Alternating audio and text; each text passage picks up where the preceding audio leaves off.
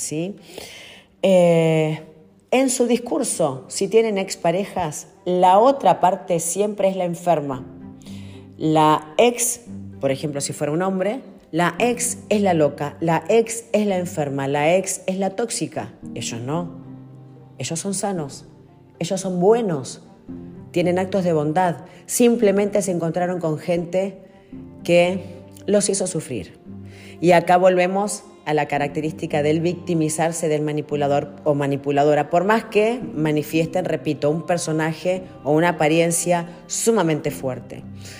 Eh, la manipulación a través de la seducción, dice A, te pone en un pedestal a, uno como víctima, para confundir tu realidad. Son personas con carisma, como decía anteriormente, a seductores, con palabras y educación amable, y te hacen sentir que eres especial para ellos, que eres divertida, única e inteligente. Todas las cualidades que justamente tú valoras. Es decir, agrego yo, te dicen todo lo que quieres escuchar. Te van a decir todo lo que quieres escuchar. Y realmente van a sonreír y van a disfrutar con vos. Después van a tener que las víctimas aguantar el que a tanto dar van a tener que aguantar lo que yo soy para el manipulador o la manipuladora. Eh, una vez que te tienen en tus redes, dice A, pueden empezar a hundirte hasta que toques fango y te empiezan a confundir. Acá ella repite. Juegan, por un lado, a que te aprecian y te hacen creer que te valoran, y por otro te humillan, rechazan, te ningunean, te critican. Te hacen creer que sos la persona, a la víctima, ¿no? Hacen creer que la persona que es víctima tiene graves problemas. Por más que los tenga, ¿sí? Pero no van a ser realmente compañeros, van a estar porque es parte del personaje. Yo soy bueno o yo soy buena, tengo que estar, pero no están. Eh, o desaparecen después en presencia. ¿A qué me refiero con esto, esto que estoy agregando yo? Aparecen con gritos, con insultos, con menosprecio. Pero es porque, bueno, repito, eh, los manipuladores van a escudarse en una característica del ser ansiosos o ansiosas o impulsivos. Entonces esto la pareja tiene que, quererlo, tiene que amarlo eh, en, el manipulador o en la manipuladora. Porque si, frase que yo agrego, si no me amas así como yo soy, entonces no me amas. ¿Por qué no me aceptás? ¿Por qué me querés cambiar? En realidad no es que la víctima quiere cambiarlo, sino que le está pidiendo por favor que no lo hiera más o que no la hiera más, eh, que no lastime más sus sentimientos. La víctima empieza a hundirse cada vez más y a callar cada vez más lo que siente, lo que piensa, deja de ser, se borra, queda tachada, porque acá el manipulador en la manipuladora ganó gran terreno. Eh, dice A, traspaso de responsabilidad y control la persona manipuladora nunca tiene la culpa, siempre la culpa será tuya, es decir, de la víctima, del otro. Esto en el, ámbito laboral, en el familiar, en la relación de pareja. Esto sí va a estar bastante más claro, ¿sí? se va a ver más notoriamente. Los demás son em, los que se equivocan, ellos son los perfectos. Eh, de hecho, se esfuerzan para hasta inclusive físicamente parecer lo más perfectos posibles.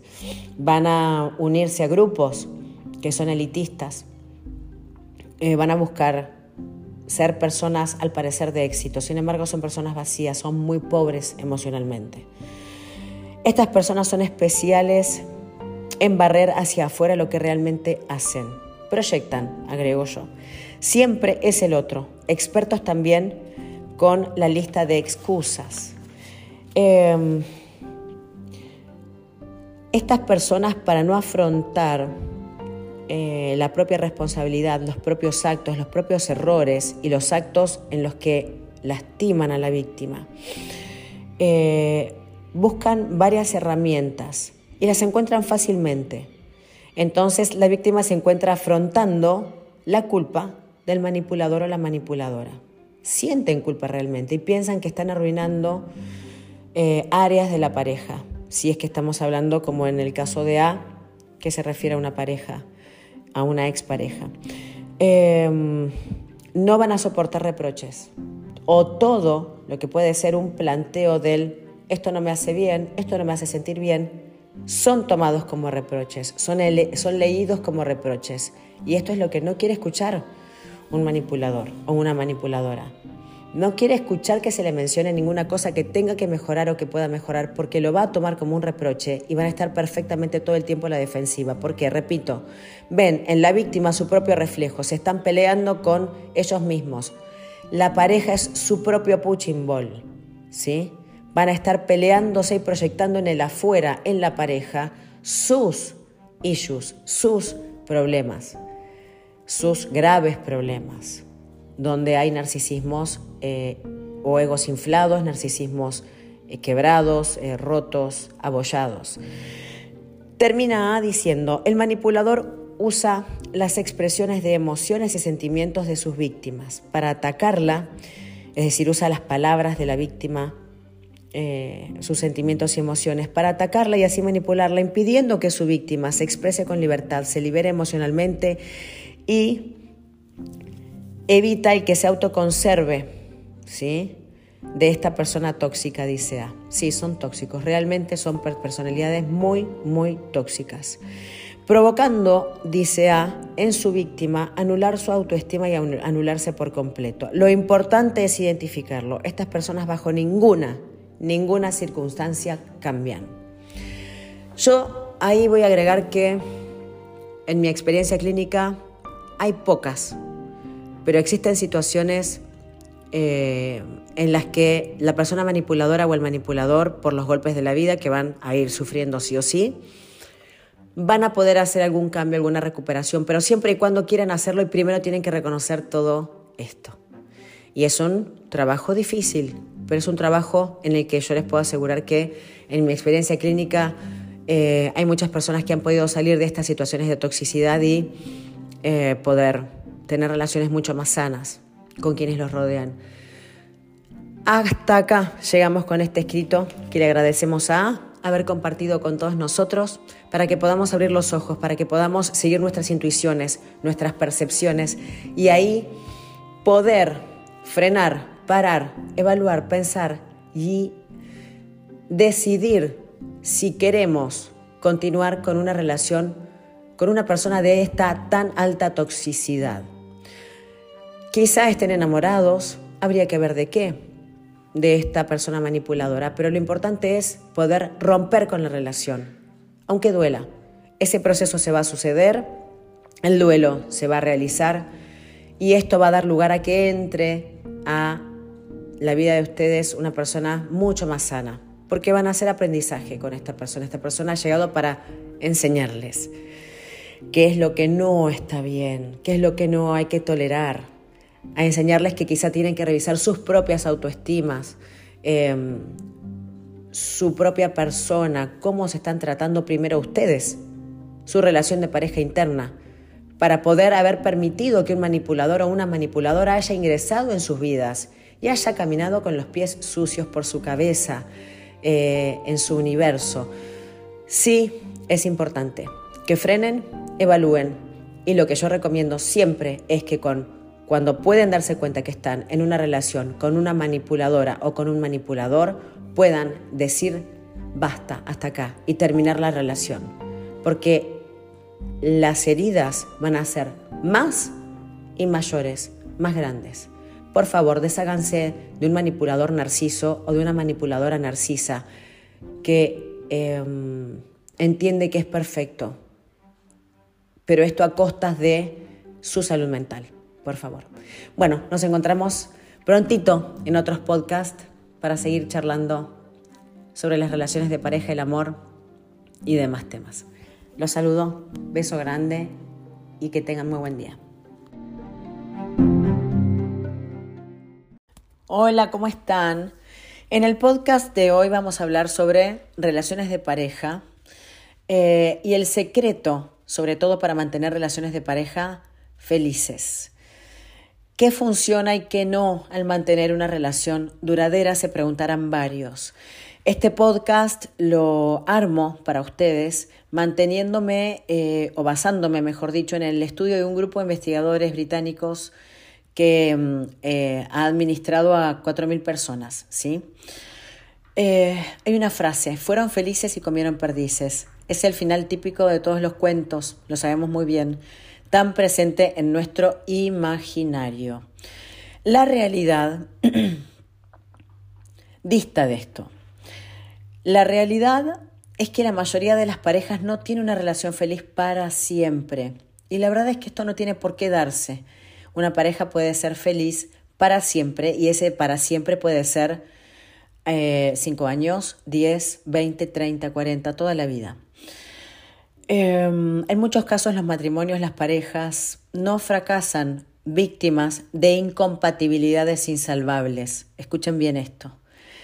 Sino que lo hacen eh, por una falta de perspectiva a la hora de valorar qué es lo que construye una pareja que pueda durar en el tiempo, que pueda perdurar felizmente en el tiempo. Un fallo es este al descifrar el significado del verdadero amor. Se falla en conocer cuál es el verdadero significado del verdadero amor. en el pasado, sabemos muy bien también que los matrimonios eran concebidos más como un, un contrato social y esto no es más que una tragedia, porque conocemos muchas historias de parejas que aún están unidas desde hace mucho tiempo o desde hace algunos años y no son felices ninguno de los dos. El amor romántico es casi imposible que sobreviva en el tiempo. Es precioso, es maravilloso vivirlo y es una primera etapa en el conocimiento de dos personas, en las primeras vivencias. Ahora, la única forma de construir relaciones duraderas reside en saber superar esta transición del romance al compañerismo, creando así un amor duradero y verdadero. Les hago una pregunta o los invito a reflexionar sobre algunos secretos de los matrimonios exitosos. Y acá les voy a pasar a dar algunos detalles para que puedan aplicar. Y después vamos a pasar algunos tips. Mantener una relación feliz en el tiempo no es sencillo, bien lo sabemos. Ahora, ¿qué hace que una pareja eh, que está en una relación no funcionara? El sexo sabemos que es parte indispensable en el amor y si no se practica con frecuencia, realmente está condenado en un gran porcentaje al fracaso. Muchas parejas ven como un problema el hacer el amor, el tener sexo cuando lo importante no es la frecuencia, sino la calidad que tengan en cada encuentro, sea de una vez por semana, una vez cada 15 días o tres veces por día. Aunque la, la conexión física es necesaria, basta con hacer el amor una vez a la semana, por ejemplo, para que la vida en pareja funcione. Repito, importa la calidad, no la cantidad. Entonces, aumentar la frecuencia no causa ningún efecto significativo esto va a relativizar el aspecto sexual en las relaciones. Los problemas no surgen por una baja frecuencia en las relaciones sexuales. Eh, los tiempos sexuales son particulares, según el lazo que tiene esa pareja, sus parejas, sus tiempos, sus deseos, las ganas que tengan y sobre todo el estilo para relacionarse. Reparen muchísimo en esto, reconozcanlo, háblenlo, reconozcanlo individualmente y con la pareja. Ahora, la buena noticia, la satisfacción con la vida en pareja, como nuestra sexualidad, no suelen ser estáticas. No pretendamos estructurar esto, que hay que tener tantas veces sexo por semana para que esta pareja funcione. No. La libido puede disminuir o aumentar en distintas facetas de nuestras vidas, o puede mantenerse estable o puede aumentar. Ahora, ¿qué mantiene a una relación unida? Todas las parejas, todas, sufren altibajos. Pero ¿qué aspectos condenan a una relación al fracaso? ¿Cuáles son esos aspectos? Y acá pasó a definir algunos tips de guía.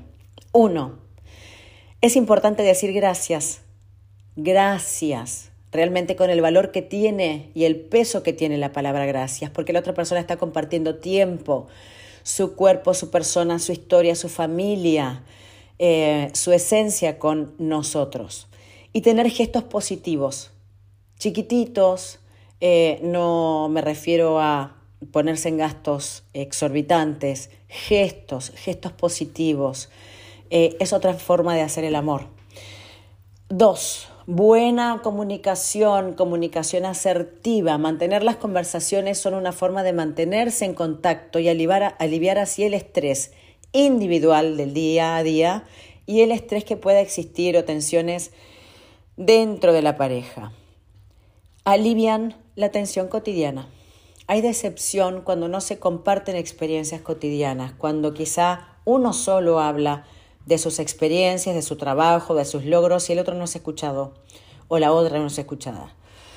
Em, las cuestiones financieras también son un tema candente y denso en las relaciones de pareja. Importante es que pongan a hablarse, que se pongan, perdón, a hablar sobre estas cuestiones. Y ahí está mi furcio o mi fallido. Pónganse a, pongan a hablarse, pregúntense qué y cómo pueden compartir mejor estas cuestiones con su pareja y busquen una organización, disciplina con respecto a los gastos y a las finanzas que van a manejar entre los dos. Tercer punto, sorpresas y actos de generosidad. Esto es muy, muy valorable. Eh, es el dar, es el dar desinteresado, es el dar sin amor, sin reprochar y sin calcular. El yo di tanto, me tenés que dar lo mismo o más. Esto es una cuestión del el que apunta al consenso. Una pareja es una pareja uno al lado del otro, ni adelante ni atrás.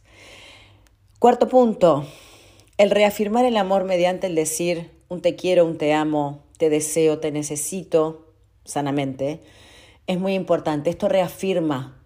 No den por sentado que la otra persona, si está con ustedes, es porque ya es tácito que los aman eh, y ustedes con lo mismo con, con su pareja y no hace falta decirle un te amo, un te quiero o algo lindo. Quinto punto, compartir las tareas del hogar. El repartir las tareas alivia a todos, ¿sí? Y hace equipo en la pareja. Esto es, este es, otro punto en el que existe apoyo mutuo. Eh, importante es que se apoyen en todo sentido, que puedan escucharse y, y mm, reaccionar proactivamente ante las necesidades que tiene la otra persona. ¿sí? El apoyo mutuo aplica a todo en la relación de pareja. Sexto, compartir valores, creencias, gustos, ambiciones e intereses. Entonces esto puede llevar al tener con el tiempo proyectos en común y estar sincronizados, eh, enlazados, em, conectados. Y séptimo, el humor compartido, reír juntos, em, tanto en salidas como en charlas, eh, haciéndose chistes, por supuesto, sin menospreciar al otro. Eh, reírse juntos realmente no tiene precio en una relación de pareja y esto puede darse en una relación de dos meses, donde sobran quizá las risas o no, en cinco años de relación, matrimonio, pareja, mm, convivencia, lo que sea, 10, 15, 20 años, mientras más años tenga una pareja y vayan sobrepasando obstáculos que vayan apareciendo, va a implicar el que sean dos que se conocen más. Hay una cuestión muy folclórica en nuestras culturas, que es que, bueno, ya hace 10 años que estoy en matrimonio, hace 5, hace 15, eh, entonces por lo tanto, ya me estoy aburriendo, me tengo que aburrir, tengo que tener conflictos, discusiones, nada de eso es verdad. Corresponde a un colectivo, eh, a un imaginario, perdón, colectivo, eh, a mitos que no son verdaderos. Una pareja mientras más años está, más se conoce, por lo tanto, más se puede divertir, mejor sexo puede tener, más comunicación asertiva puede tener, más equipo puede formar, más proyectos pueden tener, pueden crecer más emocionalmente, que es lo más importante, económicamente también si es que lo desean. Entonces, a ver, con estos tips lo que busco es que se replanteen en qué situación está su pareja para ustedes individualmente. Si hay alguna cuestión que les genera obstáculo, que tienen miedo de conversarlo o que no encuentran que es importante, pero molesta, es como esa espinita en el dedo que en algún momento se va a salir o me la voy a sacar, pero mm, pasa el día y cada vez que rozo el dedo con alguna superficie me acuerdo de la espina y me acuerdo de la espina. Y. Entonces, que no hayan espinas en una relación. Importantísimo. La gratitud, el respeto es indispensable. La comunicación es indispensable. Y lo importante también es no se tomen a título personal si es que sus parejas no tienen un buen día, salvo, bueno, si estamos ante insultos o maltrato, que ya es otro el tema. Eh, estamos ante relaciones tóxicas. Pero en este caso, buscando tener relaciones sanas, apliquen estos tips, algunos de estos tips, se los recomiendo, harán lo que ustedes quieran y puedan. Pero pregúntense por qué vivir infeliz en pareja. ¿Porque me lo contaron? ¿Porque me lo dijeron? ¿Porque la mayoría de las parejas lo mencionan? ¿Porque es una cosa que está naturalizada? ¿Porque así vivieron mis padres o mis abuelos? Ustedes pueden hacer su propia historia y pueden modificar todo lo que les han contado de lo que es una relación de amor y empezar a contarse cuál es su historia de amor, la que quieren tener. Y ahí realmente van a poder en pareja ser muy felices. Y no hay fin, no hay techo para esto, para la felicidad en pareja. Créanme, eh, he pasado por situaciones en las que no me ha sucedido esto, he hecho aprendizaje y hoy vivo otra cosa. No voy a la autorreferencia con que eh, tengo una vida perfecta, no para nada, pero esto se puede lograr. Se pueden encontrar dos personas que pueden darse eh, lo mejor. Y esto es gracias a las experiencias malas, horribles, feas o no tan buenas que han tenido. Eh, o dentro de la misma relación de pareja. Si no han sorteado ciertos obstáculos tan sanamente, bueno, ya pasaron por la experiencia, hagan aprendizaje y hoy enfrenten si hay obstáculos desde un lugar em, que les permitió ese aprendizaje, desde un lugar mucho más sano. Se puede, el amor verdadero y sano existe, yo se los puedo asegurar. Nos vemos en el próximo podcast, espero ayudarlos, les mando un saludo enorme y que tengan un día, una semana, meses y una vida muy feliz. Hasta la próxima.